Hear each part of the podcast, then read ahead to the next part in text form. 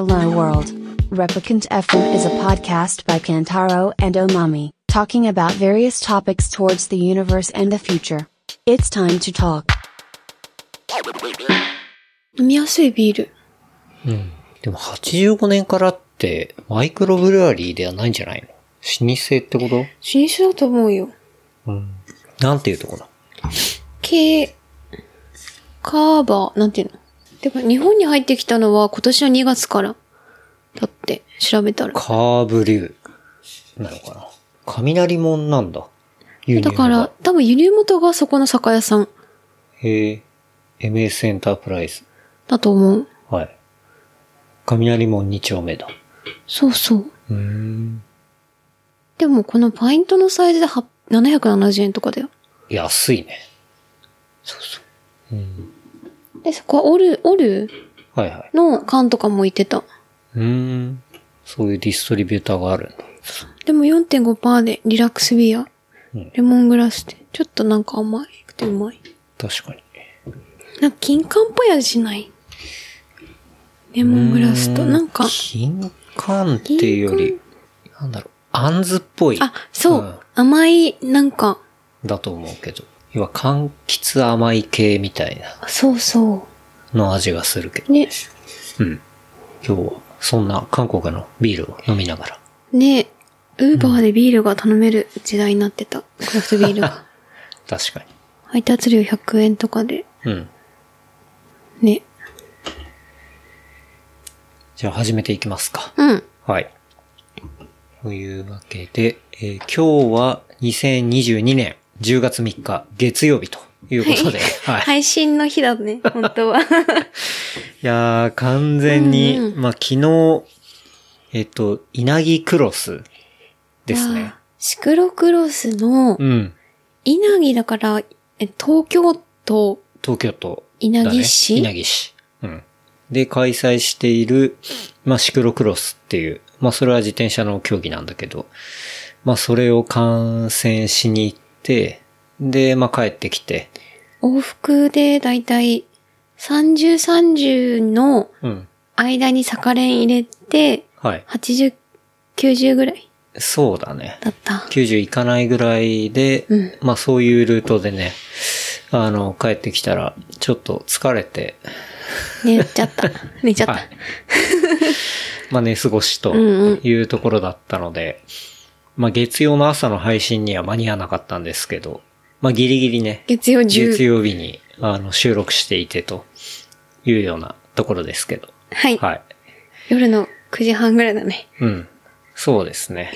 夜の9時半。はい。っていうところで。まあ、あの、そうね、ツイッターとかインスタでも、あの、収録配信しようと思ったら、寝てしまいましたみたいなね、ところは、告知させてもらったんですけど、うん。したら、ものすごいね、いいねをいただきまして、はい。どういう意味のいいねなのかな確かに。ところなんだけど、まあギリギリね、月曜日というところで、ちょっとね、遊びすぎて疲れて飛ばすっていうね、そうだことねを。、ね、もうちょっと申し訳ないんで、だし、そう、まあ話したいこともあったので、そうだよね。やりたいなと思っていて、はい。でもまだ今日中だから、一応、スポティファイどう的には、いう判断基準なんだ月曜っていういや、だってこれから編集しなきゃしいけないからね。だから12時までには一応アップしないと、今日中とみなされないように。すげえ大変じゃん。9時過ぎてんですけどっていうね、はいところなんですが、うんうん。まあ今日はテーマとしては、うんまあ告知しまくる回にしようかなとうん。思っていまして、まあそんなね、あのー回をやっていきたいなと思いますけど、はい。まあ告知っていうとね、まあはいはい告知ですかみたいな、まあそんなところもあるかもしれないけどね、うん。まあそういう方はね、まあ今すぐ iPhone を捨てていただいて。確かにはいゴミ箱に投げてもらって。まあでもね、まあ告知から見える、もう人となりとか、うん。まあ文化みたいなね、ものも当然あると思っていて、まあそんな感じでね、やっていきたいと思いますけど、はい。まあ告知といえば、まあ直近で言ったら走る練習ですね。そうだね。ちょうど、えっと、金曜日日に発売して、うん。っえっと、買っていただいいただいて、ていうとこですけどで、まあそれっていうのは走る練習、うんうんヒアネスの、えーカルトエアリーコットンティーというとこで、まあ、コットンティー、まあ、走れるコットンティー。うん。で、まあ、透けないし、軽いし。で、まあ、今回、その別注というか、まあ、コラボのものでいくと、レギュラーのカラーにはない、まあ、黒。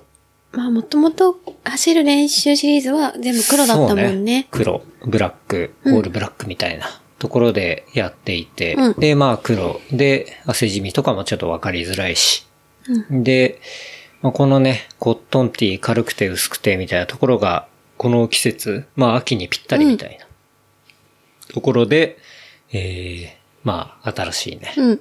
コラボ商品を出しましたというところですね。まあ言ったら、秋で言ったら、ただでさえまあ走るのも気持ちいい季節じゃん。そうだね、夏はマジで暑すぎて夏、ね。ほんとね、暑くて走る量も減ったりしてたけど、うんうん。まあ、こんなね、ただでさえ走るの気持ちいい季節で、まあさらにその気持ちよさが、ブーストするっていうか、うん。まあ実際、そんな T シャツになったかなって最いう。近そればっかり着て走、隅田川走ってるけど、うん飛べそうになるもんね。ね、それ、ハイになって飛ぶってこと？軽くて、ね。じゃなくて軽くてってこと？軽くああなんで隅田川で入る？の そう。そうそう。っていう、まあものができて、うんで、ようやく出せて、っていうとこで、うん。そうだよね。その話は、えっと、1ヶ月ちょい前ぐらい、2ヶ月前とかか？うん。えっと、ヒアネスの神谷くんがうん来て収録した時に話した、そうだねコラボ商品だよね。うん。あの時に、まあやろうっていう話になって、で、出せたっていうところかな。うん。そう。で、まあ実際物がね、うん。うん。結構細かいところほんとこだわってて、まあカラーとかプリントとか、まあそういうものは、あの、そうなんだけど、うん結構襟の部分とかも、こう、ちょっと詰めたりして、うん。なんて言うんだろうな。まあどこ、まあ走り終わった後のみとか行っても、こう、あんまだらしなくないっていうか、そうだよね。割とネック開いちゃうとこう、なんだろう。うんうん。なんか緩くなったりとかもするし、そうね。ランウェアっぽすぎないけど、っうん。ていうちょうどいいバランスだった気がする。そうだね。うん。まあそういうものが出来上がって、で、まあとってもね、あの、好評をもらって、で、まあまた、ね、まあ頑張っていっぱい作ったりはしてるんだけど、こう数が、まあどうしても、その、需要に足りてないっていうところも、あの、恨みつらみ DM も いっぱいいただいたんで、はい。ね。まあ、主には買えなかったっていうね、あの、再販してくれ、みたいなところもすごいもらったので、まあそういうところも考えながらではあるんだけど、そう、その、まあ第一弾というか、あの、しょっぱなのところは、あの、この間出して、ありがとうございました本当にありがとうございましたという感じですね。ちょうど発送が今日明日とかぐらいじゃない？週明けだから。ね、あの、発送に関しては、うん。なんだろう、そういうボックスから何から、まあ、ヒアネスのその購買体験っていうのを、あの、ちょっと味わっていただきたいというところもあるので、ヒアネスから発送してもらうっていうことで、まあ、今日、明日、明後日ぐらい、わかんないけど。わかんないけど、うん発送して そうそう。もらって、うん。されるんじゃないのかな、というところで、うん。これはお楽しみに。アンド、まあ、ありがとうございましたというそうだねと。ころですね。うんまたまあ冬とかは一旦寒くなっちゃうから春先とか、そうね。にまあ、特にやっぱ、そうでもやっぱ、本当この時期、すごく、よりいいなと思っていて、うんうん。なので、まあぜひね、あの、届いた方は楽しんでいただければというところですかね。はい。うん。そう。それが、ねそうだね。走る練習の話だ。話うんですけどね。まあ、秋のサンマ的なね。うんはい。まあ、そんなプロダクトになったかなというところですけど、まあ、ちょうどね、この収録の前に、あの、夜ご飯で。えっ、と、マミさんがサンマをね、最近サンマ反対になってるんで、と、空き時間があればすぐうん、サンマでも本当になくて、買えなくて、うん。3、4件回ってもないみたいな状態で、今日偶然、なんか蔵前に、まあ、近所に、魚屋さんを見つけて、うんそこは魚のお惣菜とかお刺身とかをメインに売ってるところで、はいで本当に偶然見つけて、で、そこで知らなかったんだよね。で、もともとは飲食店だったみたいだけど、業態変更して、まあ家族経営みたいな感じで、うん。まあお魚のお刺身とかもテイクアウトできるようなはいはいはい、はい。感じ、多分コロナとかがあってだと思うけど、うん。で、ところを偶然見つけて、で、そこで刺身、のテイクアウトって、まあ、純粋に魚屋さん。あ、そうそう、魚屋さんと、あと加工品、うんうん。魚の加工品だったり、もうお魚も売ってて、うん。そこにもう、通った瞬間、なんかピチピチしてるサンマがいて、ほこれはサンマじゃないかと思って。で、見たらほ、そうサンマですそう、サンマなんだけどね。北海道産ドーンって書いてて。はいはいはいでもほんと少なく、もう最後3匹とかで。う。うん。でもすごいピチピチしてて見た目からして。うん。え？って思って、鮮度が伝わってくる。伝わってくるぐらい。うんで、大きさもえ？ーってぐらい。で、値段見たら1匹680円。で、見て、マジ？それってさで、それって、まあ、ああ、なるほどって思うけど、まあ、結構高いよね。高い結構っていうかめっちゃ高いのか。というのをだって、今までてか今期入ってから、入ってから食べたサンマって3匹で390円とか、はいはい。2匹で490円とか。うんでそれは岩手産、北海道産と来た。うんうん。で、ちょっとうまいなとは思ったけど、まあでも、それぐらいがお手頃、まあまあでもそれでも高いと思ってた、うんうんけど、1匹680円どういうことやねんって 確かに。思ったけど、で、サンマって今までのじゃあアベレージっていうか、はい大体、こう感覚としては、まあ200円いかないぐらいとか。そうだ、1匹に対しては200円、もうちょっと高いぐらい。あ、そうなんだ。だと思うそんな手頃な魚ではあったってことだよね。うん。そう。なんだけど、で、北海道産だし、もうこれ、しかもなかったし3件回っても、うん。もうこれで、でしょっていう気持ちで、うん。もう、3万に出会っ、3万求めて3000円でしたなんてお母さんに言ったら、そんなことはでも本当に最近ないのよ、みたいな。うちはまあ、うん昔からあれだから入れてもらってるけど、本当ないのよ、みたいな話をしながら。うんで、買ってきて。でも見たときピチピチしたっしょ？いやー、そうね。まあ生で、あるね。まあパックされて買ってくるわけだけど、なかなかの太りっぷりと、あ、これは美味しそうだぞって思ったよね。そうだよね。で、焼いて食べたらめちゃくちゃうまって。そうね。美味しかったね。うん。まあ、2匹で1000円、400円ぐらいのサンマなんて、そうあるかって話だまあ逆に。っなかなかだよね。うん。ていうね。まあ、サンマがうまいってそ話で。サンマ、やっぱ旬のものはね、うん。美味しいっすって話で。うんはいはい。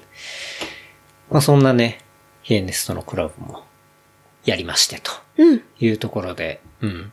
でもやっぱなんかそういうコラボというか、うんまあ一緒にこうやるものって、うん本当にやりたいところとじゃないとあんまやらんないよね。と思って。まあ、おうんうんそれは俺の感覚なんだけど、そうだね。うんなんか、まあこれは神谷くんとの話もしたけど、やっぱ近いし、まあ物理的にね、場所も。んで、なんかそういうお店と、をつなげようとして結構頑張ったりもしてるし、うん。なんか、うん。まあ自分にとってもリアルだし、うんなんか、まあプロダクトも当然いいなって思うし、うんっていうとこと、まあ今回やれて、で、その反応がね、本当に、まあ正直マジで1分かかんないぐらいで、ね、かなりの量っていうのが、買っていただいてうん、なくなったりもしたので、で、そうやって、まあみんなに、あ、いいなと思ってもらって、まあ買ってもらったっていうのは、うんなんかすごいやりがいあったし、うん。まあぜひね、うんうん手元に届いて、こう、来てみて、走ってみてほしいな、みたいなことは思うん。うね。うん。ヒアンデスが、まあ偶然というか、こっち側に引っ越してきてくれて、そうねそういうプロダクトが叶ったみたいなことだよね。うんうんめちゃくちゃ良かったと思う。ううんん。やっぱ、そういうつながり的なところで、うん、やれるのは、まあ個人的には嬉しいなと思うけどね。うん。まあそうじゃなくてね、なんかいろいろ、こう単純に案件的な感じでやるともうね、面白くないもんね。なんも面白くないからね。私多分、なんとなく、買う人側もわかるよね。ね。なんかうんうん。もうやだもん、シックスパッドつけて走るとか。いや、なんか、走れなくない？結構いない？あ、本当？いや、見ないけど、絶対重くて嫌だけどな。なんか最え、近シック。スマートで揺れるやつ？うん、そうね。腹筋につけてうんはい。あるじゃん。絶対走りたくない。これつけて走ってる投稿とかなんかすげえ最近よく見て。重そうだね。いやまあ別に物はあれなのかもしんないけど、なんか、え、そういう感じだったっけ？みたいな感じの確かに。人とかが、なんかあげたりして、んーどう、なんかちょっとモヤモヤすんだよな、あれ案件でしょいや、そう、もちろんそうなんだけど、もうちょっと違う見せ方というか、なんかギャグ戦みたいにいった方がいいくない？それだったら。なんか、いや、ギャグにしちゃってもどうなのかなって思うんだけど。でもなんか、そんなんつけて走るわけねえじゃんってなんない？うんわかんないけど。見方的に？うん、そうなんだよね。だから、あれ結構がっかりするんだよな、なんか。え、もし案件できたらどうする？そういう。いや断るよ。だって俺だっていやそうだけど使ってないもん、そんなのそうだけど。だから俺は。そうだよね。うん。まあね。いや、なんかそういうの結構思うんだよな。うーん。うんまあ個人の自由だから、まあねあれだけど。そうね。でもまあ、いうん。うん。まあね、そう。いや、まあ、なんか通販のイメージだけど。なんかそうだよね。よく、なんだっけ？昼間にやってるうん。テレビの。やってるよね。うんワイドショーの合間ワイドショーの合間にうんで、まあめちゃくちゃ古いイメージだけど。そうなんだよな。いや、まあいいんだけどさ、っていう。うん。なんかまあライフスタイルに馴染まないイメージだな。うん。まあいいんじゃない？いや、やるんだったらもっと、じゃあ、面白いやり方があるんじゃないのかなとか思ったりするんだけどね。確かにね。うんへそ出しでずっとつけたまま、100キロ走るとか？いや、まあ、そういうふうに企画にするでもいいし。それぐらいの方がいいかも。うん。で何がいいのかって話になっちゃうけど。そうだね。いや、めちゃめちゃモヤモヤするなと思って、うんうん最近ミスで、ってなっただけなんだけど。はい。まあ、走る系で言うと、あれっすよ。板橋シティマラソンが、はい。今日、春菜さんがツイートしてて、見たんだ花けど。さんは、あれだよね。我が家の、アラフ我が家のィフサブ期待の星。3期待の星。我が家の北の星じゃない。自分が15年後でも、ああやって楽しく走ってたいなっていうね。トム・クルーズに似てるしね。そうね。ルックスも。うん神大寺のトム・クルーズね。そうだよ。ということで。うんうん。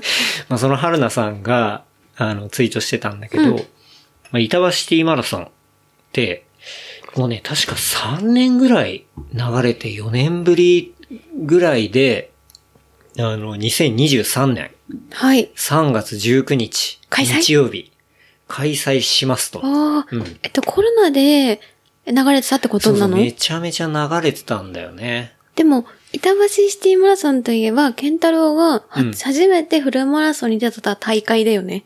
えーっと二回目だ。初めてではなくて、そう、初めては栃木で栃木だ、そう、栃木メンバーから誘われて出たっていうのがあって、そのすぐあ後、あそうだ3ヶ月後ぐらいに、あ、じゃあ、板橋も出るか、つって出たのが、板橋シティマラソンで、で、は誘ってくれたのは伯爵じゃそう、ない伯爵が、伯爵は釈走っていうプロジェクトがあって、で、それで8年9年ぐらいずっと実は走っていて、で、そういうのやってるって下を、じゃあ出ようかなみたいな流れだったと思う。そうだよねで、春菜さんも出て、それでなんか、こうみんなで、交流しそうて。。だから、それこそ本当にピストで昔から繋がってた、こう、メンバーというか、あの、パイセンだったりが、はいあの、はいフルマラソンでなんかまた会ったりして、なんかすごい面白かったなっていうのが、2018 10、年とか、9年の頭とか、9年の頭だったかな。9コロナ前だよね。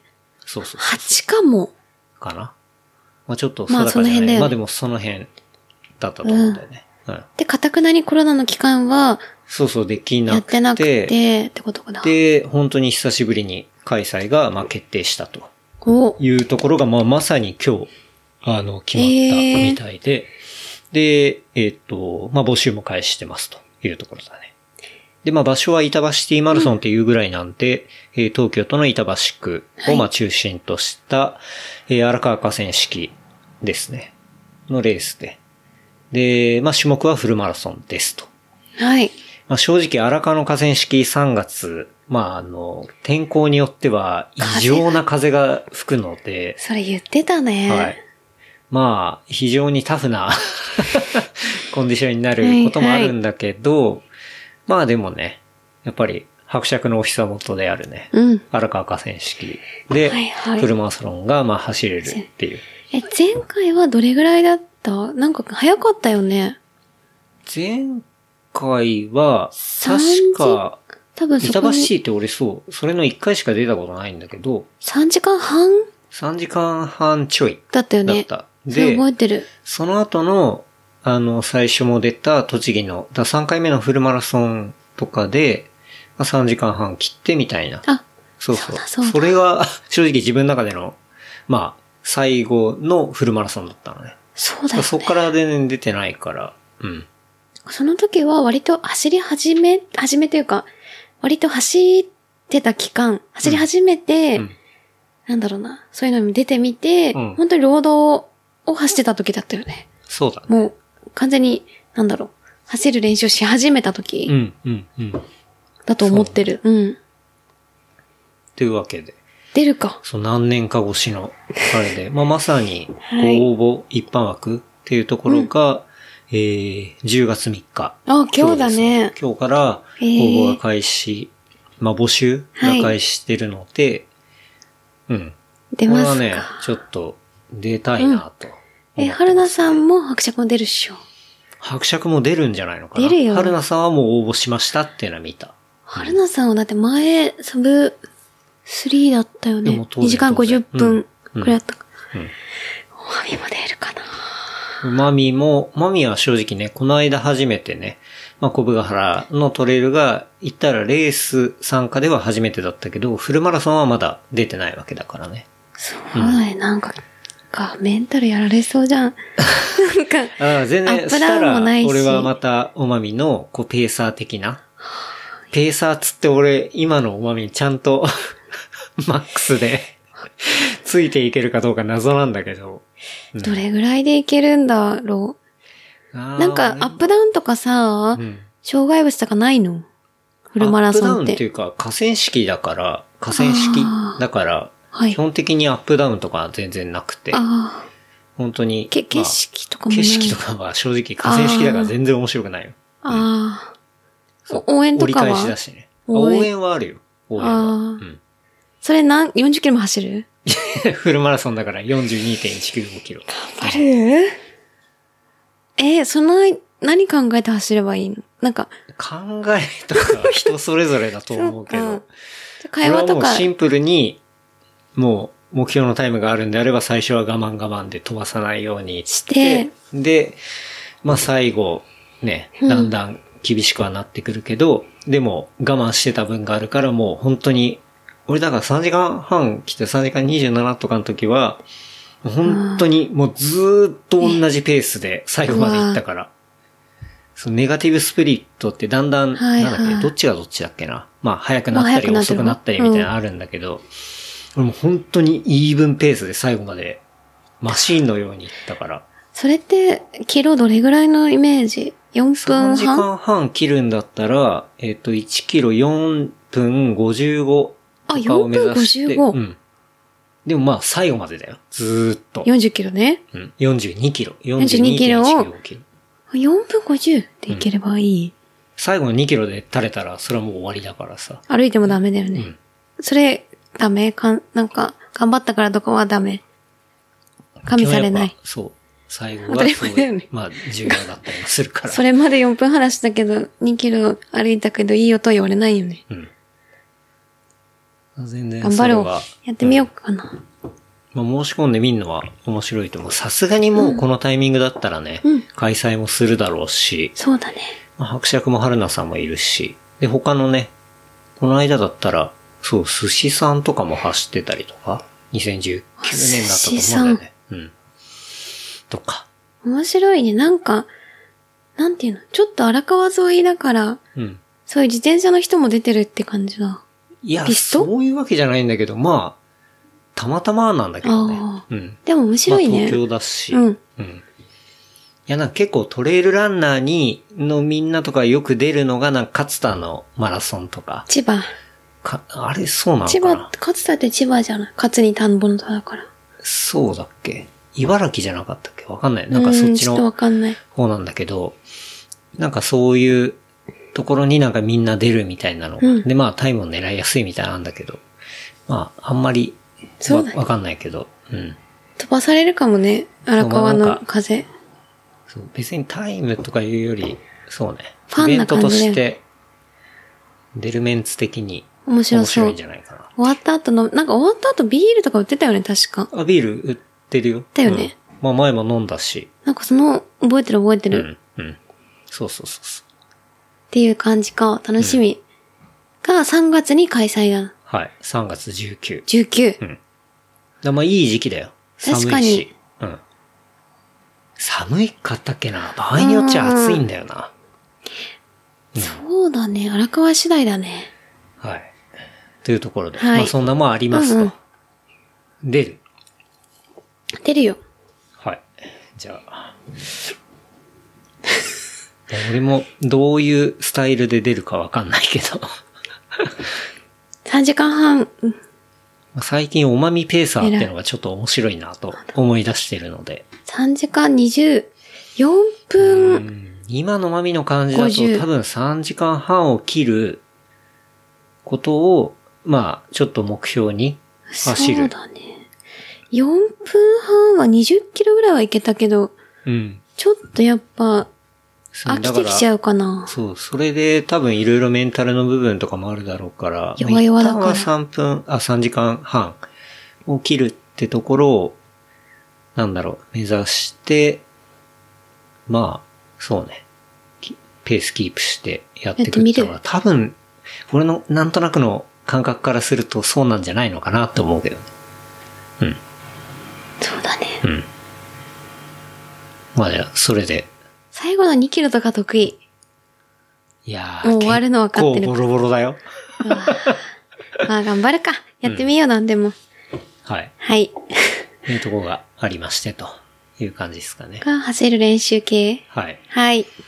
で、まあコラボといえば、うん。まあこれちょっと大ニュースなんですけど。そうだよね。はい。なんとですね、パシフィックブリューイングと飲む練習とうん。いうプロジェクトで、はい。まあこれはこの番組でもね、うんあの、エピソード193、194で、1年前とかじゃない、そうだね。1年前ぐらいに、えー一緒に、えーお話しさせてもらった、えー海を越え、そう、茅ヶ崎の、えー海を越え、山を越え、ビールと旅するブルワリーといパうところの、ブリューイング。うん。茅ヶ崎の超人気ブルワリー。そうだよね。はい。パシフィックブリューイング。会う人会う人に買えない買えないって 言ってるもんね。そうなんだよね。まあ、あの、普通に小売店で、あの、売ってるところだったらまあ買えるんだけど、要は買えないっていうのは、そのショップが買えないって話なんだよね。そうだね。うん。もう大体なんだろう、ショップも争奪戦になってるってことだよねそうだ、。ショップの人たちが、えっと、パシフィックのその卸のサイトから、こう、卸のサイトでクリック合戦が起きてるっていう話。あんまり新規とかは多分、もう多分受け入れられるようなそうだね。感じではないであろう。もうに、あ、なんだろう。それでも追いつかないぐらいだから。そうそう普段というか、まあ地元だったり、こう関係がまあ、一番深いところ濃いうん深いところは、あの、そういう感じで、こう、そうね。殺したりとかは、あの、してるみたいなんだけど、うん要はね、あの、そういう普通のところがまあ買うっていうのが非常に難しくてっていう。うん。まあそういう、もうね、一年も経って、超人気本当だよね。はい。でも好きでる、その間もよくの、ドリフとか行ったりとそか、うね他でもやっぱり美味しくて、うんすごい飲んでたもんね。うん。うん。そう、その間にもね、ビールを飲んで走るイベントがあったりだとか、そうだね。はいしたりとか、うん。ね。結構他の、まあミッケラーと一緒にイベントをやったりだとか、あとは地元の横浜へ、横浜屋さんと、いやうん。そうだね。それもね、渋谷のミッケラーでイベントやったりとかか、いろんなポップアップやったりとか、あとは一緒に浅草橋ヤング用品店で、そう出してもらって出してくれたりとか、うん。っていうところの、まあ、そんなパシフィックとですね、飲む練習。で、飲む練習は、はい。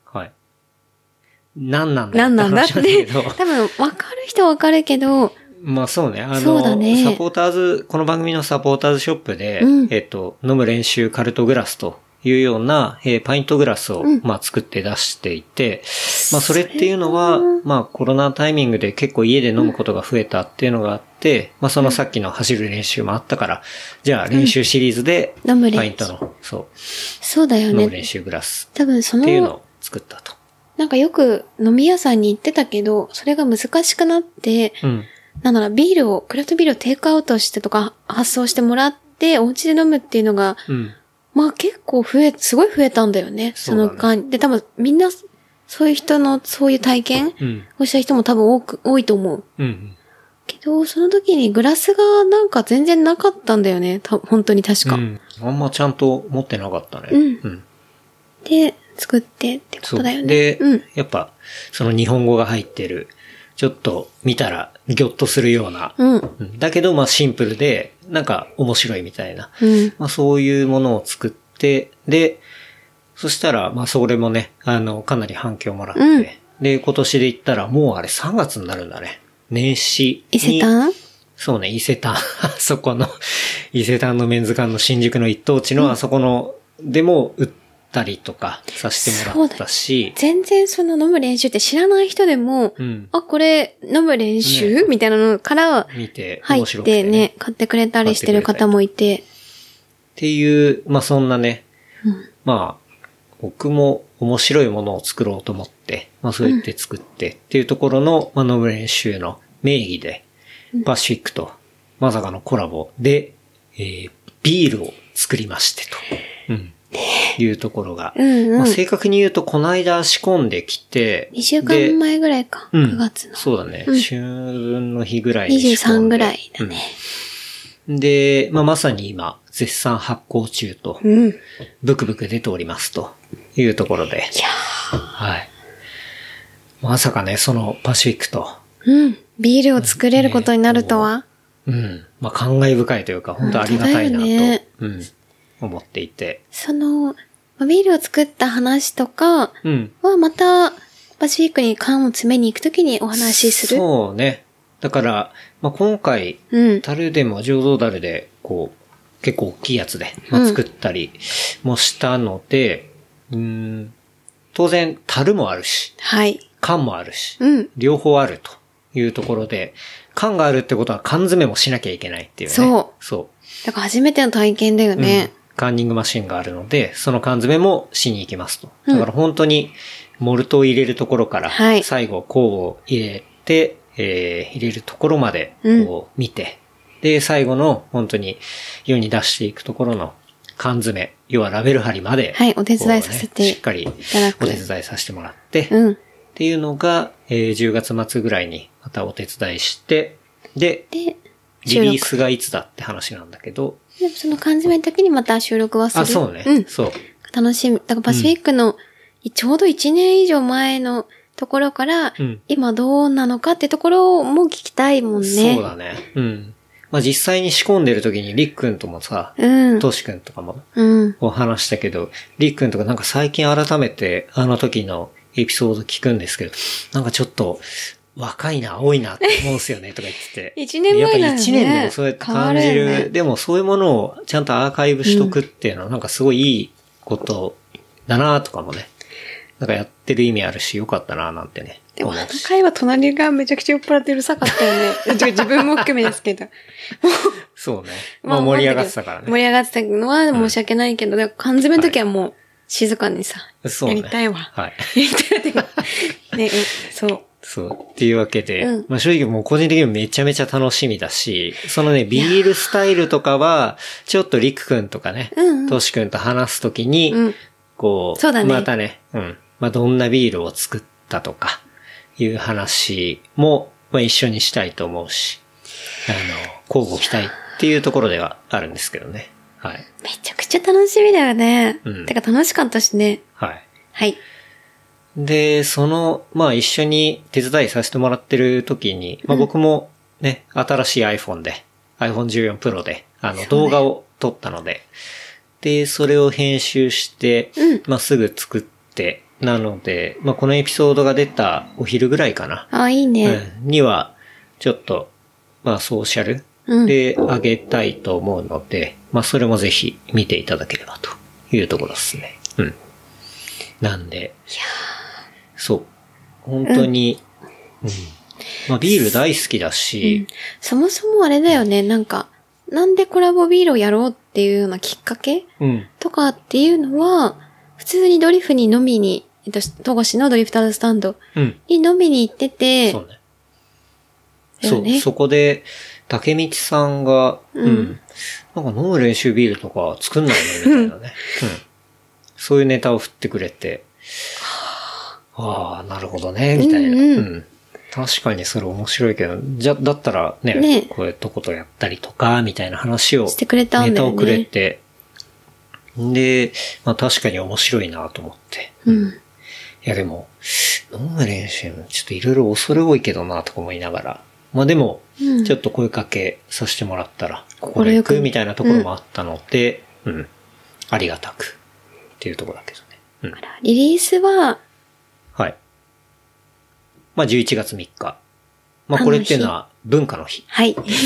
まあこれはやっぱりうんうんちょっとかけたくて、そのまあビールカルチャーというか、うん。まあ、そういう文化の日、まあビビール文化の日ではないんだけど、まあ文化の日リリースうん。にしていて、やっぱり単純にね、売るだけだと面白くないので、うん。まあ速攻11月3日は、えー、もうこれ決定事項なんですけど、祝日だもんね。そう、祝日、えっと、木曜日か。木曜日だね。はい。はい。ここでは、えっと、ドリフはい。で、えー、リリースイベント？イベントというか、はい。まあ、リリースパリリーティーと、パーティー。はちょっと言い過ぎじゃん。言い過ぎだけど。リリーはいス、飲む練習みたいな感じですか、ねまあ、リリー、はい。リリーベリリー、イケイケだな。はい。をやらせてもらいますと。んで、まあ、そこでは、えービール、まあもちろん、缶のえー缶、はいお持ち帰りもできるし、飲めるこしこ、でも飲めるし、合わせまして、えーグッズですね。そうだよね。グッズも作ろうっていうふうに決めてたんだよね。はい。で、これは一緒にパシフィックとのコラボの T シャツも作ろうと今進めてますし、うんあとはさっき言った飲む練習グラスはいのハーフパイントバージョンをですね、はい。半年ぶりだねじゃあうん。そうだね。で、今回はパイントじゃなくて、ハーフ。ハーフなのは、はい。割と今がそういうスタイルだから。そうね。結構なんかそういう量で飲むことも増えてるし、あとはまあ家でこうシェアしてそうだ飲むね。みたいなこともやっぱりあるかなっていう。てかまあ実際そっちの方が多いよねっていう。確かに、パイントグラスあんま使われてないもんね、家でも。そうね。まあでっかいあの缶を一人でがっつり飲むっていうよりかは、まあうちの場合ですけど特におまみとまあシェアして飲んだりとか。そうだね。っていうことも多かったり。で、ドリフでも実際結構ね、ハーフでね。まあ、うん。ハーフで、まあ一緒にシェアして飲んだりみたいなこともあって、で、そのグラスっていうのは、本当にまあ、ドリフでも使っている、あの、ハーフパイントのやつで、まあデザインは飲む練習。にうんなっているというものを、うん。あの、本当にお手頃なサイズだし、はいはい。っていうところを合わせて、T シャツと合わせて出しますし、で、まあもう一つね、うんうんん？ごめんごめん。それあ、はごめんごめん。あ、そう、それはうん、店頭でも売るし、うん。あ、まあ当然ね、あの、オンララインでインでもも、あの、やったりするんで、それってことでまあ店頭の方がどうしてもね、イベントとかの先なんそうだで、まあそこ終わってからまたオンラインでもはい出したりとかしますと。はい。いいね。告知しまくる回の感じで口しまくる。で、グッズもう一個がそう、、グッズもう一個が、これがですね、DJ おまみのおまミックスを作ろうっていうね、ところが。なんでそうなったんだっけはいですね。これがですね、しかも、媒体がカセットテープでやるっていうね。この、今っぽいぜっていう。はい。なんか飲みながら聞き、聞く、うん。飲ミックス的な、って言ってたよね。お飲ままミックスの飲ミックス的な。うん。をなんかレコードでは無理だし、うん。なんかこう音源でも無理だし、で、プラス今、まあ、そ本当に趣味でイラスト描くのが好きでさ、はいはいはいたまに描いてるのを、なんかそれステッカーだとなんかあんまり面白くないし、ステッカーはまあ全然いいんだけどね。いいんだけどね、まあ自分。がうん。なんかやるんだったら、それだとなんか要素として、うーんってなってたまあ時に、普通っていうか。うん。なんかポスターもいいかなみたいな話も出たりしたけど、うん。まあ、ノベルティ感があっちゃうからね。そうじゃなくてっていうね。両方？好うん。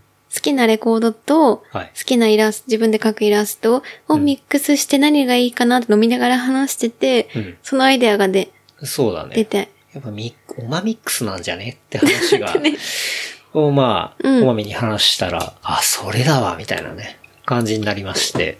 で、やっぱ媒体はカセット作りてえな、みたいなね、うん。そんなところがあって。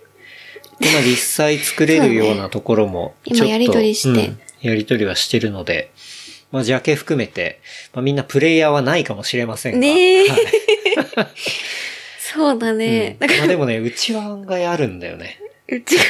そう、まあもらったら、マイファーストソニーのかなりのプレミアムなカセット再生できるようなものとかあったりするけど。ないから、まあ、聞くものがないから売れるかわかんないけど、まあい、や、まあだから、そ物れきっとしてかけで別に中古でも何でも カセットプレイヤー買えばいいからね。うん。そうまあそこはお任せしますが。全然そうだね。最近レコードあれだけど、ちょっと、セットリスト組んで、うん。いると飲むときに、そうね30分30分ぐらい、うん。A 面 B 面。。うん。で、イラストもちょ60分のっと書いて、うん。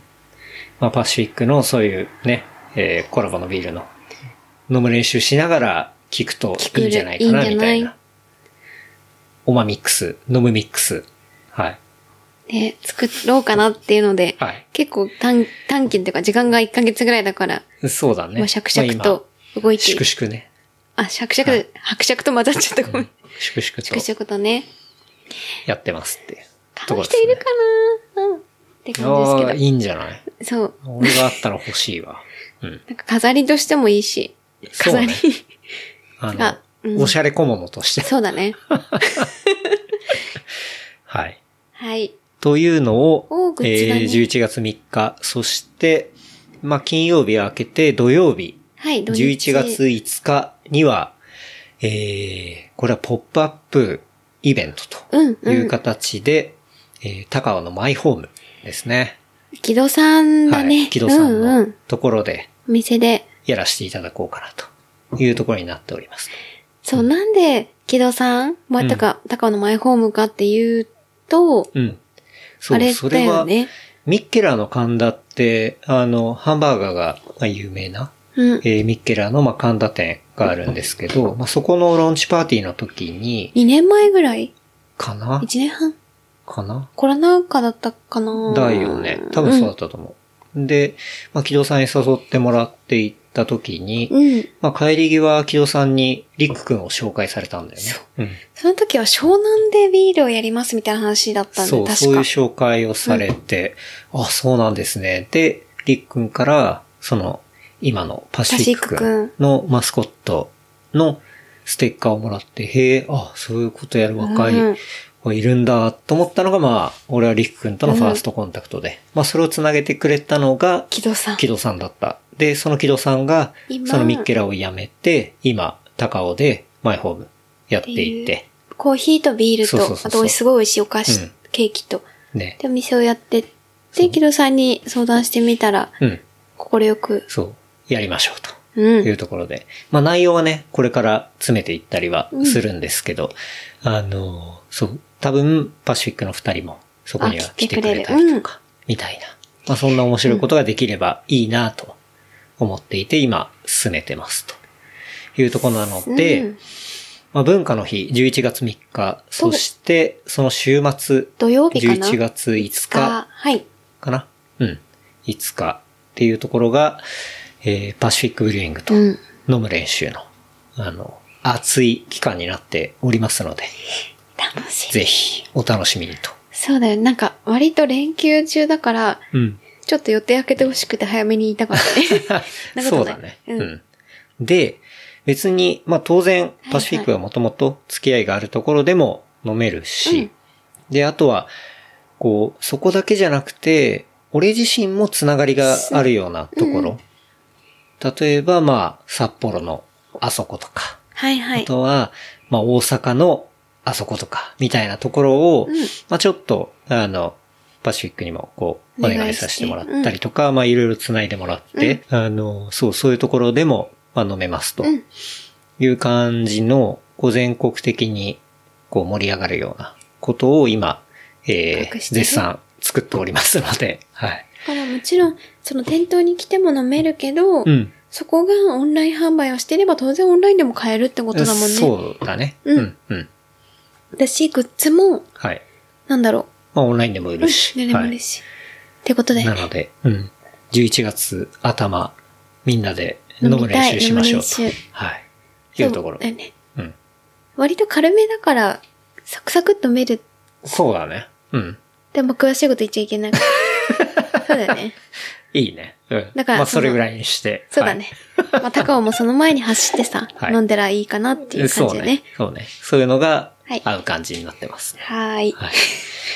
また、そうね。あの、細かい告知とか、あの、そういったものはソーシャルでうん。いろいろ告知させていただきますので、はい。超楽しいだね。だね。あの、本当にご期待くださいますと。はい。いうところです。はい。いやー、いいね。告知をしているね。うん。これが一番したかったもんね、告知。そうね。いいね。ウキウキしちゃった。うんはい。あとは、うん走る、飲むで言ったら、乗るもありまして。うんうん。乗る練習の方で行くと、うんえっと、今みんなで作ったりしてるのは、秋冬はいはい。ですね。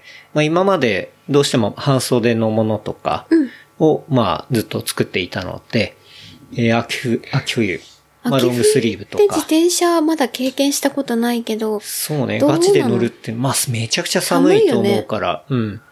まあロングスリーブのものだったりだとか、はいはそう、そういう秋冬のアイテムを今仕込んでおりますと。はい。いうところですね。とは言っても、まあなんだかんだまだ、ね、うん。まあ東京で言ったら結構乗ってたら暑いっていうか、そうだうん、ねっ。ていうところもあるので、場所によまあちょっるけど。とデザイン違いも、まあ間に、はい。俺ね結構それが好きなんだけど、うんうん。まあちょっと楽しみにしていただきたいんですけど、うん。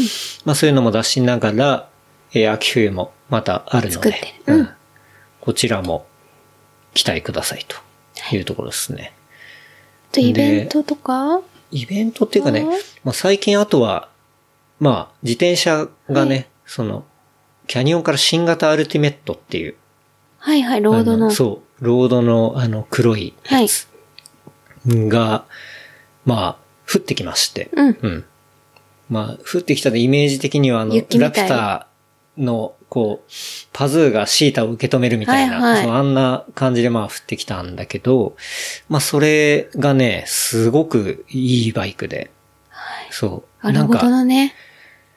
ピュアなああいうロードって、うん俺正直ちゃんと乗ったことなくて、はいはい。まあピストンは乗ってたから細いのうんはわかるんだけど、ああいうほんと最新のバイクって、あ、こんな気持ちいいんだっていうところの感動がね、あって。だってこの間も、うん稲毛クロスに行くときに、うん。ケンタロウはその最新ロードで、うん。私は、えっと、グラベルバイク。うんだから、タイヤが倍か。そうだね。で倍ぐらいあるね。一緒に走ったり、サカレーしてて、うん。うん。だもんね。そうだやっぱ、最新バイクにはどう、レンタルとかそ、もそも、あの、グラベルバイクはああいうとこ行くもんじゃねえっていうのはあるんだけど。でもロードバイクの外国の方に、うん。もう、言うたみたいな。あんた、これであの最新バイクについていくの？みたいな ことでめちゃくちゃ笑われ、笑われてちょっと恥ずかしい。恥ずかしいっていうか、うんえでも私は頑張るわ、みたいなこと言ったら、うんファイトみたいな感じだけど。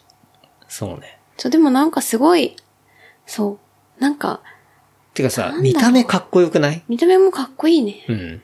だし、なんだ、乗ってるロードバイクの人とかすれ違う人とかも、あ、最新のやつみたいなの分かってたもんね。あそう、声かけられたもんね。うんあだから、チェックしてるんだ。ね。その新型のアルティメットっていうのは、もうキャニオンのアルティメットってもう5代、5世代あるっぽくて、だから今回が5世代目みたいな。だ iPhone で言ったら今14 14だもん代じゃん。だからそれ5世代で、もう少しだ。普段履いてる俺のペガサスで言ったら今39とかなってて、あ、そうな要はの代々続いてるもんって、やっぱ人気で、こう、だいぶ成熟してるっていうか、そういうものなわけじゃん。だそれのうん。フルモデルチェンジがまあ今回あったっていうんで、でう、ん。その元々のファンも、うんおーってなってるしっていうのが、まあ今、えー手元にあって。で、そう、これは思うんだけど、やっぱ真っ黒だと、なんか、うん、まあ、乗る練習とか、まあ走る練習とか、まあ黒いんだけど、うん。なんかまあそのイメージにも合うんだけど、やっぱりロゴとしてこう、白いさ、ロゴを入れたいなって思って、うん。で、ちょっと、まあ、話してたら、カッティングシートでカスタムするみたいなやり方があるっていう話を聞いて、えっと、それはう、ん、もともとロゴが入ってるけど、そう。れをアレンジするために、うん。なんだろだし自分でシールシールみたいなものを作るっていうう。こと。はいはいはうんい。っていうのがあって、で、うん結構海外のチームとか、そういうイベント用にちょっとカッティングシートデコレーションみたいなはい、で、ことをこれね。そうそう。やったりするみたいな話を聞いて、うんあ、なるほど、と思って。あ、それができるんだったら俺もできるわ、と思って、うんうんで、まあ、ああいうカスタムを作ってみて。で、えっと、乗る練習とか、そ NLRCC のカッティングを自分で作って貼ってとか、ってことだよね。ううんうん。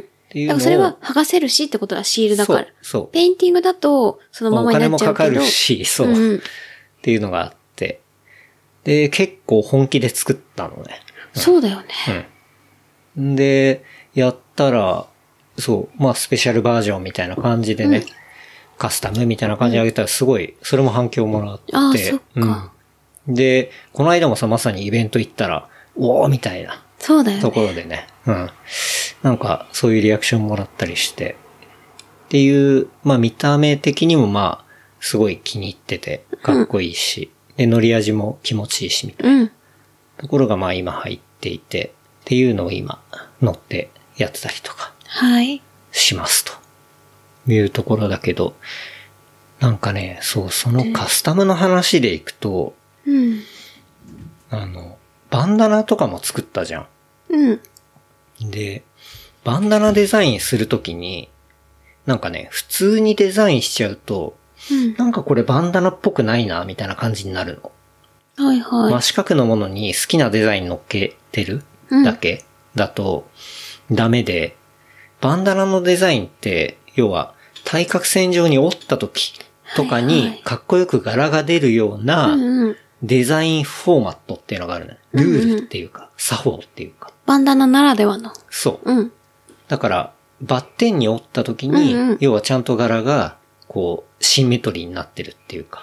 はいはい。要はバンダナ使うときに、そう、使う時にかっこいい。結んで、うんそれが対角線上にあったりとか、そう。または、なんて言うんだろうな、折って、うん。どっかポケットに入れるでも、うん大体折り方は基本決まってる？そう、決まっているから、どんな折り方をしてもうんいい柄が出る。で、ロゴの向きがしっかり合ってる。うんみたいな。例えばギャングっぽく巻いたら、はいはい。その口にね。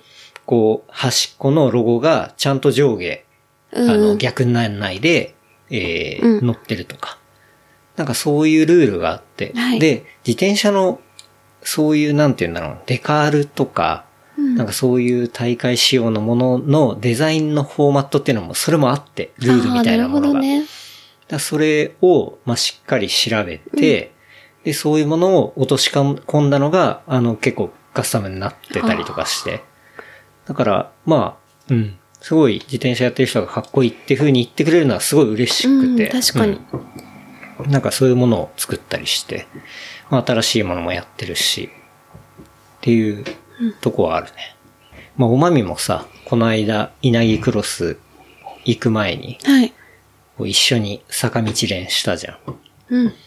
あのルートって、うんその、サイドバイサイドレディオの、リソンさん。そう、西園良太さんね。はい。スリータイムス日本、全日本チャンピオンだけど、日本一の人。だけど、まあそのゾノさんが主催するライド、まあ練習会みたいな、なんかそういう最高ものがあって。峰だよね、国内。国内最高峰の練習会じゃん。え。プロ最高、プロマンみたいな人ばっかり来てるじゃん。そうね、もう、部活に行くと殺されるっていう。うんまあ、それに、そう、この間、まあ、新しいね、そのアルティメット来たから、2回目で、こう誘ってもらって、まあ、行ったんだけど、まあ、いるのが、そのゾノさんいるじゃん。うん。で、もう一人が、初山翔さんっていう人がいて、はい。まあ、その人も、ロードで日本一になってる人で、で、えっと、日本人6人目のジロデイタリアを、えー、完走した人みたいな。ジロでイタリアって誰？ジロさん？誰？あの、ツールドフランスみたいな感じで、その、それのイタリア版。みたいな。うん。何キロ？ステージレースになってて。あ速さのそうそうそう。まあ、長期で、こうやっていくような、はいはい。まあ、レースがあるんだけど。速そうだね、めちゃめちゃ。まあ、そういうすごい人。だそうね、5人ぐらいいたんだけど、そのうちの2人が日本一って、どういうことなのみたいなさ。まあでも、それでも、まあ、おのおの、ね、はいはい走る感じなんだけど。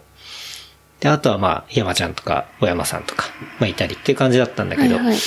まあそこでも、うん、乗ったりして、そあその道を私は走ってたわけう。。そうだ。グラベルバイクで。はい。いける。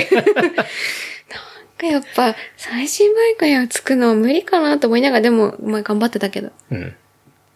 まあそうね。うんなんでまあその帰りに、稲城クロスにね、そう言ってね。はい。昨日行ったっていうとこですけど。そうだね。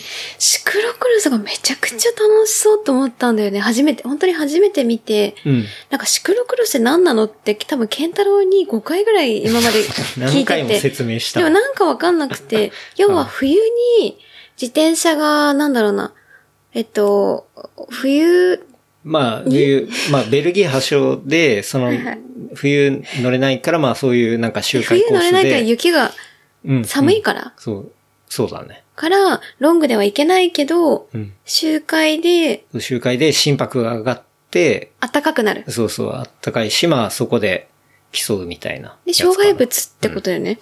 まあそうね、試験とかあったり、階段があったりあっとか。たりとか、だから、自転車、単純に自転車だけじゃなくて、うん。えっと、小回りが効くように、マウンテンバイクみたいにキュッキュッキュッキュッって、行きながら、まあそういううん。ここもあって。自転車もなんか障害物からジャンプしないといけないし、うん。それを持ちながら走ったりとか、そうねあとはもう階段があるから、階段も自転車持ちながらランニングシューズで走る人もいるみたいな。っうん。ていうなんか、運動会チックな感じだったよね。確かにね。うん。なんかそれを見たときに、あ、なんか、自転車ってあんまり結構ロングレースが基本なイメージだったの。うん。だからあんまり応援されないじゃん。なんかスピードも速いし、応援しても一回だけ、頑張れだけ聞こえても、うん自分はもうバーって行っちゃうみたいな。うん。ちょっとなんかそれで、うんなんか、そう、っていうイメージだったけど、みんな、その、集会だから、来た時にはすごい応援してる。はい。頑張れとか言ったりとか、めちゃくちゃなんか、いいなと思ったんだようんね。。うん。応援されたいっていうか、応援されたいじゃないけど。で、おまみがちょっと出たくなったっていう、ね。そう。うん。あと走るのもすごい好きだからさ、はいはい。自転車担いで走るのとか楽しそうって単純に思った。うん。めっちゃ大変だと思うけど。そうだよね。そうね。まあでも、っていうのうんがあったな。女子も、なんて言うんだろう。そうね。参加人数とかは少なかったし、うん。多すぎるとね、ちょっと危ないかなとかなんかいろいろあるかもしんないけど、女子であれぐらいの人数だったら、ね、楽しそう。面白いかもしんないし。うん。っていうんでね、もめさんちょっと、シクロクロスに興味津々っていうね。そう。だから、まあ、小回りの練習はしないといけないかも。うん。キュキュキュキュッとか。まあでもグラベルバイクだとちょっとホイールベースが長いから、難しい。ちょっとホイールベースが短いのとかの方が、ピストとか？まあ、いや、そうじゃなくて、シクロクロス用のバイクとかの方が、まあやっぱ、それに特化してるからね。でもランニング。ホイールベースが長いと、こう、ま、クイックに曲がるのが、ちょっとむずいかもしれないけど。まあでもほぼ走ってみるよ。ランニングシューズ入って。っ まあね。うん。っていう感じ？ていうね。乗る？そうね。まあそんなのを見て、うん。まあ面白い感じで、乗る練習もね、展開していきたいなというところで、乗る練習の告知でいくと、まあその、はいはい。秋冬っていうのもあるし、そう、その新しいバイクのアルティメットもいい感じだし、で、えー、ぬるま湯のね、磯さんはいはい。と、この間、マウンテンバイクもんうん乗りに行ったりはしたんだけど、あの、磯さんが年に一回、うん。ぬるま湯ギャザリングっていう、まあ、集まり、つはいはい集い？みたいなものを、まあ去年も富士店でやっていたんだけど、えー今年もね、10月の15、はいはい。富士店で、えーぬるま湯ギャザリング、ソイッツって、磯さんえ、がギャザリングって何？集まりあ、集まり。っていうのをやるので、あの、これもね、まあ、マウンテンバイク層にはなりますけど、うん。まあ、みんな集まって、なんかね、パーティーラップみたいな感じで。まあラップ、俺、ちこじゃないララッパーではないね。ラップしながら自転車乗るではないんだ。ではないくて、こう一緒にこう、割とトレイン組んで、こう、ダウンヒルを走るみたいな。絵になりそうだね。そうそう。まあそういうのを、まあやったりとか、っていうところがあったりはするので、まあ俺は正直初心者すぎて、そこには参加できないと思うんだけど、俺もでも行くし、うん。っていう、告知。うん、告知ですね。2週間後ぐらい。そうだね。10月15。まあこれはまた磯さんのツイッターも貼っときますけど、うん。磯さんってでかいよね。磯さんでかいね。いい意味だけど。はい。なんか毎回会うたびに、磯さんでかってうん言っちゃう。そうだね。で、めちゃくちゃいい意味で。まあ日本にいると目立つよね。195ぐらいある。そんなないわ。ないか。80代だけど、まあそれでもでかいよね。いいんだよ。っていう、まあそんな磯さんとの心もでかいし。はい。そうね。ぬるま湯ギャザリング、アはいット富士店が10月15にあるので、まあこちらもお会いしましょうという感じですかね。告知祭り。うん。俺も初めて、だいたい磯さんにマウンテンバイクは連れてってもらうんだけど、うんうん師匠だ。まあね、富士店は面白かった。えーいいな。なんかさ、初めて俺はその、行ったらスキー場だから、はいはい。リフトに、そのマウンテンバイクを係の人が乗っけてくれて、要は上りはリフトで上がって、はいはい。で、上からそのマウンテンバイクで下ってくる。だから気持ちいいとこだけだよね。はいはい。だから登んなくていいんだ。だ、あの、ヒルクライ上ムとか。りがないの、はい。そう。楽？で、それを何本かやるみたいな。はいはいまあ、そういう、こう、遊びというか。要は冬はできないわけだ。雪があるから。そう。そう。だからもうそろそろシーズン終わりになって、で、ゲレンデが再開しちゃうから。だからその夏の間とかの、こう遊びだったりするんだけど。あれがね、本当に、もうバイクをさ、係の人に渡したら、預かってくれて、で、もう勝手にリフトの後ろに積んでくれて、で、俺とか、まあ、磯さんは、まあ、普通に乗って、で、喋って、向こう、上つくわけじゃん。うん。でしたら、係の人がまたバイクを下ろして、磯さん地面につかないの身長高いけど。そんなリフトの間埋まるぐらいでかくないわ。巨人じゃん。そうだよね。そう。うんうん。っていうなんか体験が、楽しかっまたんだ。あ、登りを、こう、はーはーやるのも楽しいわけではあるんだけど、まあ、マウンテンバイクでそのね、上までバーって行って、はいはい。下りも楽しいななんて思ったよね。うんまあ、そういうところが、まあ、富士店っていうね、うんうん。あって。まだ募集してる？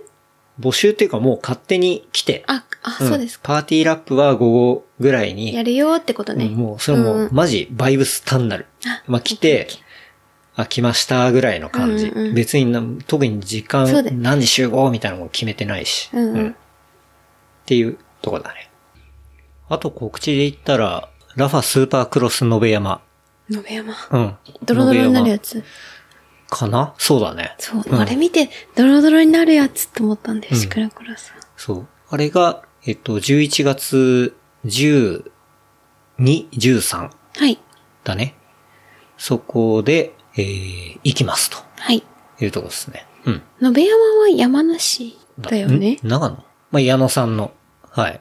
この間ね。故郷。故郷、故郷じゃない。故郷ではないの今、本拠地。本拠地はい。ラファの本拠地。はい。なってますね。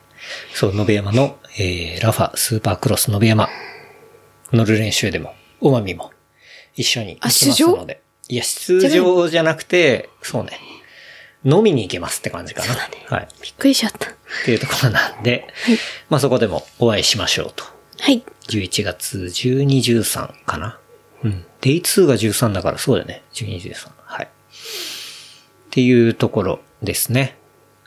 はい。おすすめコンテンツ。乗るで言うと、この間のさ、うんはい。はい。あれだよね、うん Women's の100。ああ、そうね。 Rapha で言ったら。きつかったよねうん。 Women's 100。あれはは日付がまあ決まっていて、うんその日の24時間以内に、えー、女性で100キロ走ろうっていうイベント？乗ると。うん。なんかそれが、割と伝統でつなが、伝統的な感じがしたんだけど、うん、そうだね。なんかそういう催しというか。そうなんかやっぱそういうの、クラシック的なのがすごい好きだからさ、うん絶対に出たいって思ってたけど、ねめちゃくちゃ台風の日だったんだよね。そう。元次さんから、ぜひおまみさんチャレンジしてくださいみたいなことは前に言われてて、ああ、じゃあおまみとやってみます、みたいなこと言ったんだけど、その日が死ぬほど、まあ台風台風が来てた時だ。うん。で、もちろん大ファ側的にはもう無理しないでくださいってのはもちろん告知してて。あそうだね。安全第一なんで第一っていう。はい。で、多分結構東京とかはすごい台風っていうかもううん。大雨で、うん。で、場所によっては全然晴れてるとこも多分あったみたい。そうだね。そうだね。けど、まあ起きたら朝起きて、9時ぐらいにもうめちゃくちゃ雨降ってて、ひどい雨だったね。なんだけど、行かないって。まあ、やるか、みたいな感じでね。で、もちろんケンタロウがコース組んでくれて、うんまあそのオフロードはもちろん無理だから、うん走路で、うん。東京で100キロ行けるところで回ろうみたいな。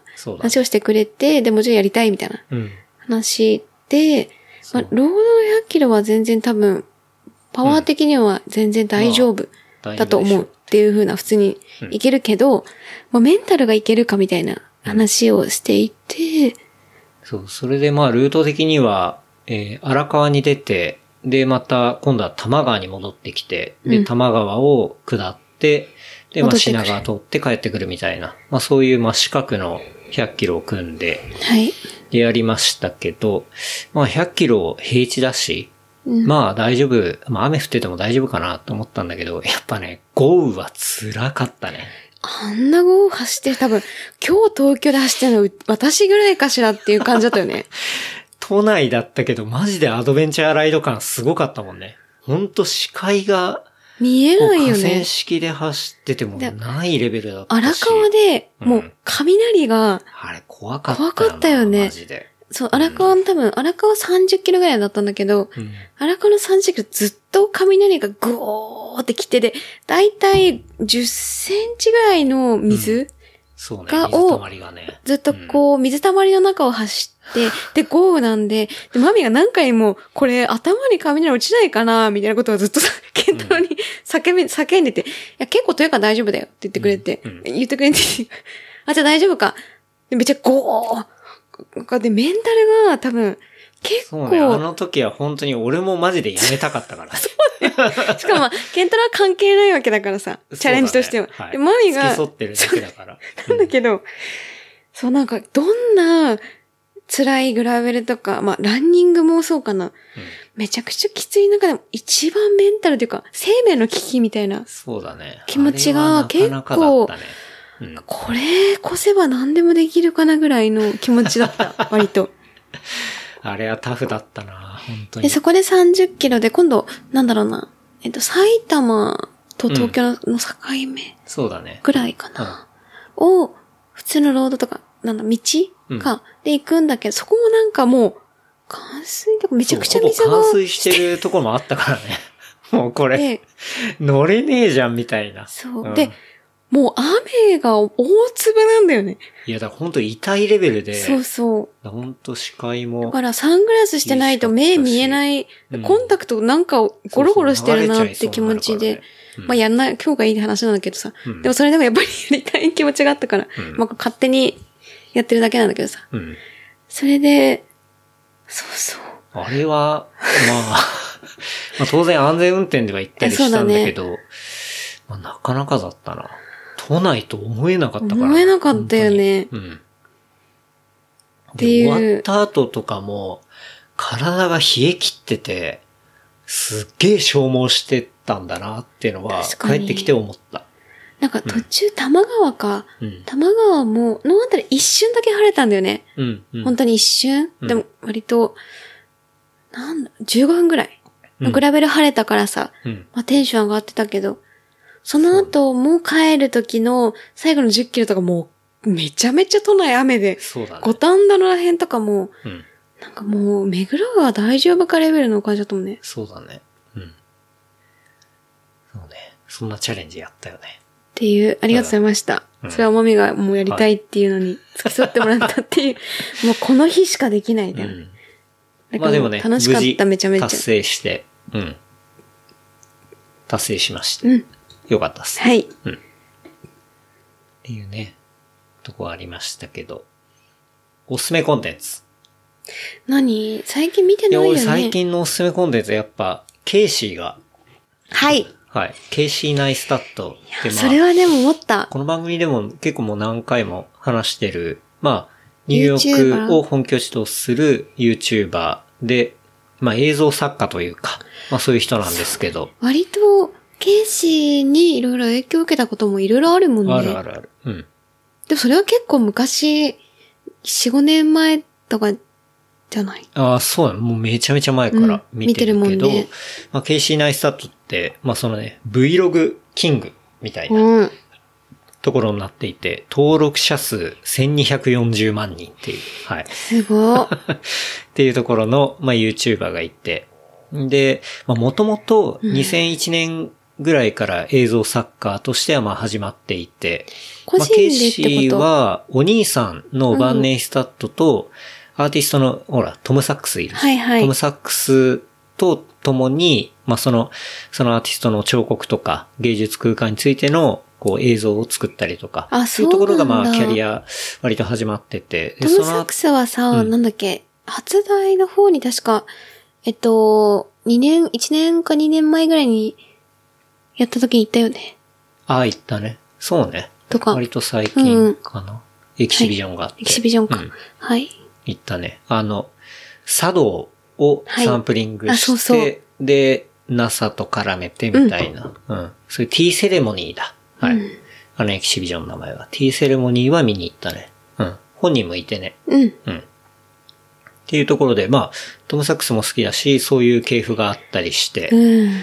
で、ネイスタット・ブラザーズっていう1秒の、こう、まあ、番組というか、まあ、そういうものも作っている、まあ、ケイシーが、まあ、あの、YouTuber で、えーすごい人気で。人気でだし、すまあごい好きだもんね。そう。長年ニューヨークのマンハッタンのビルにオフィス兼スタジオ、あそこを、まあ、構えていて、うん。で、2019年の7月に LA に引っ越したんだよね。で、そっからあんまりブログを上げてなかったんだよ、Vlog。確かに。そう。まあでもちょいちょい上げてたんだけど、なんか最近全然上げてなくて、なんか上げてても、サーフィンのゆるいが、うん動画、そう。で、えっと、この2022年の9月に、えーニューヨークに戻ってきて、で、うん。まあ、それでまた今、ブログ、Vlog を再開していて、うん。まあ、それがね、やっぱすごい良くて、そうだね。うんそ。れ、ケンタに教えてもらって、うん。見て、マミもめちゃめちゃ、グッときた。やっぱね、ケイシーはうんニューヨークの人なんだよね。うん。やっぱニューヨークでああいうものを作る、ああいう映像を作るっていうのが、やっぱすごい合ってるなって思ったし、で、本人自身もすごいテンションが上がって、なんだろうな、クリエイティビティを発揮できているっていうか、うんうんなんかそういうものを持って、またニューヨークにケイシーありみたいな。うんうんううん。その動画がめちゃくちゃ、なんだろうな、良かったんだよね。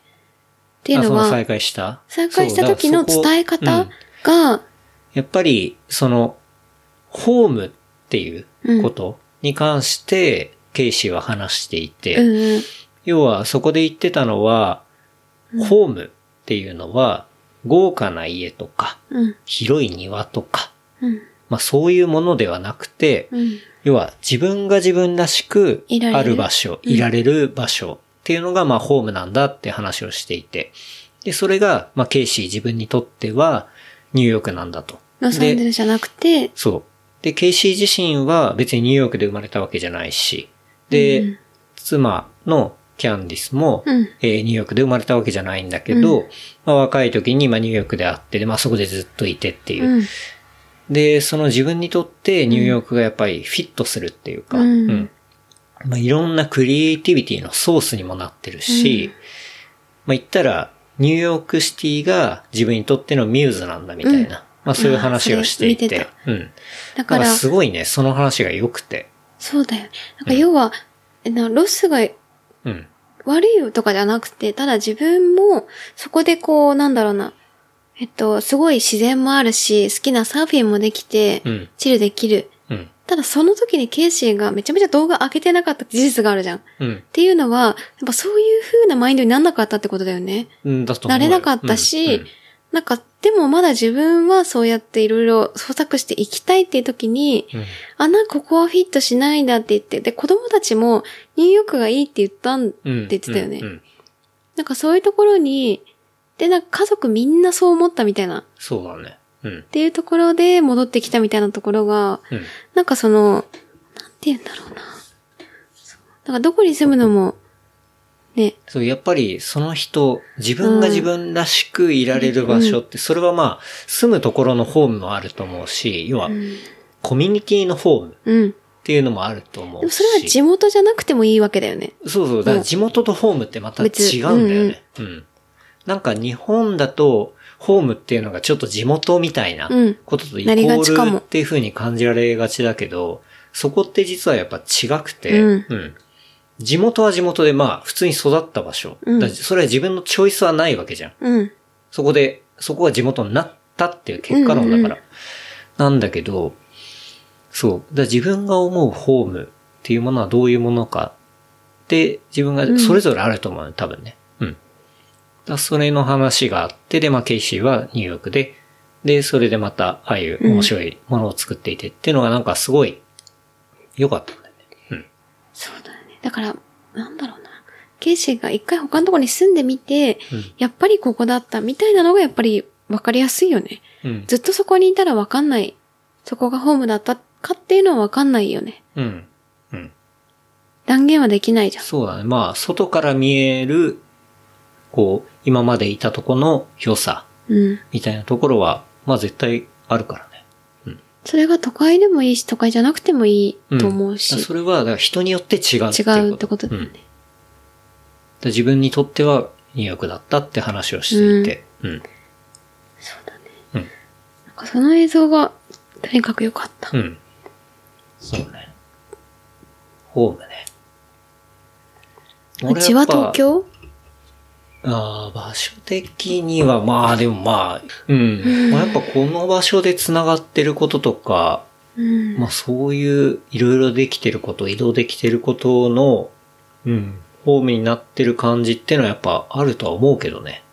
そうだよ。うん。なんかたまに、例えば、まあ、海もし、なんか暖かいとこも好きだから沖縄とか、海外とかいいなとか話すけど、結果的になんかこう、単発で行くからいいかもしれないけど、そこに住むのには自分たちがホームになるかちょっとまだわかんないもんね。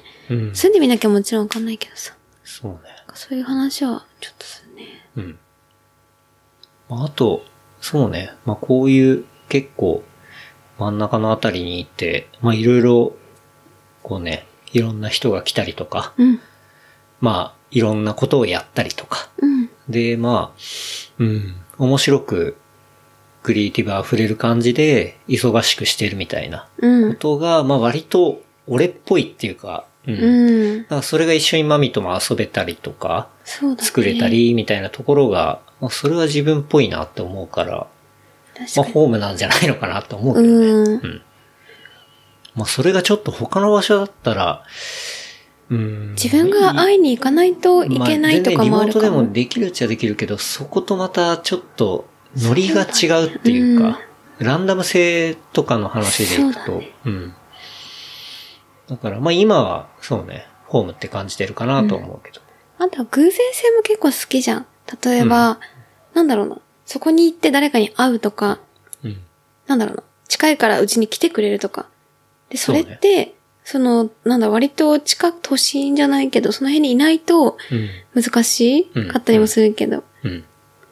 それもあるのかな。そうね。